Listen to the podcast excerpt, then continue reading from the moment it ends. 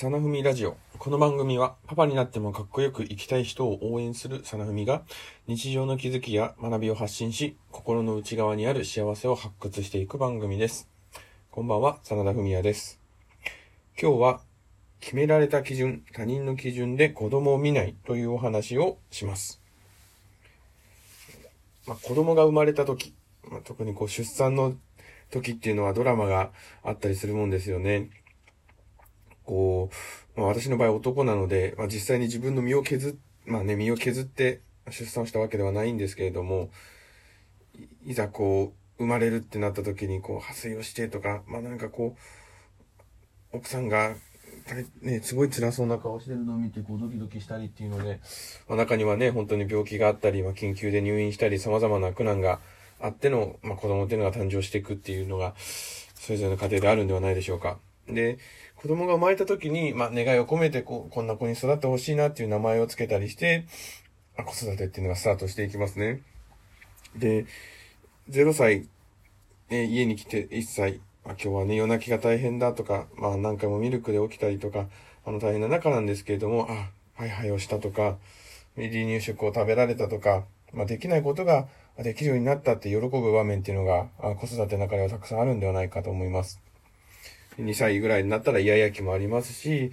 なんかこう、子育てって大変だけど、なんかこう子供の笑顔に癒されたりっていうのが、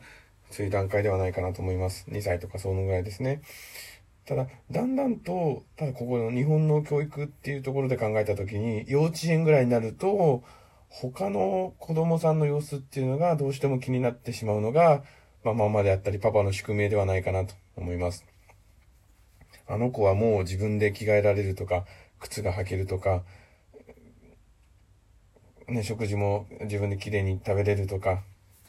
その周りの子供の様子が見えれば見えるほど、自分のこのいいところっていうのが見えなくなってくるものではないかなと思います。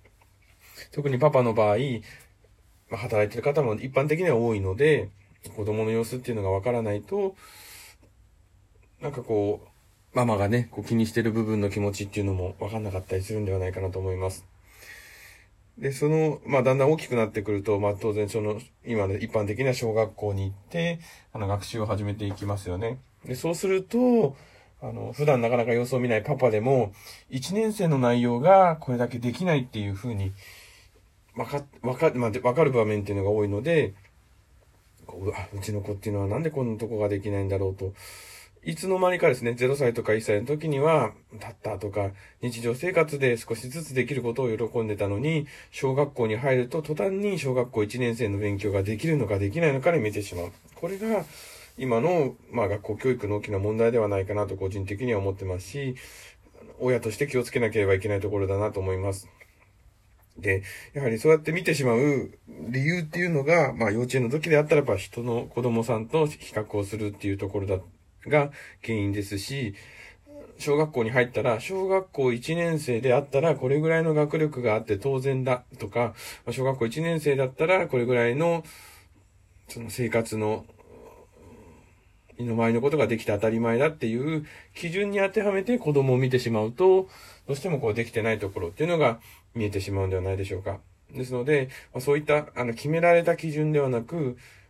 まあ一週間だったり、一ヶ月前に自分の子ができなかったことが、今月、また来月にできるようになった。まあ、こういう過去できなかったことが今できるようになったところ、ここを見続けられる親でいたいなというふうに個人的には思ってます。まあ、とは言っても、やはりこう、できてないところっていうのが目に行ってしまうのが親の差だ、親の常ではありますので、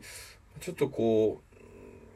まあ、誕生日だったり、何かこうね、1ヶ月ごとの、あ、このね、10、3歳何ヶ月だとか、6歳になっても6歳何ヶ月だっていう風な気持ちで、子供が、あ、この1ヶ月どんだと、どんなところ成長したんだろうかって、日々です、日々と言いますかね、毎月でもこう振り返ってみてあげると、まあ、子供の見方っていうのを変わらずですね、まあ、認められる親になれるんではないかなというふうに思います。今日は、あの、決められた基準、他人の基準で子供を見ない。そういったお話をいたしました。えー、放送を聞いていいなと思った方は、ぜひポチッといいねボタンを押してください。では、また次回の放送も良ければ聞いてください。ではまた。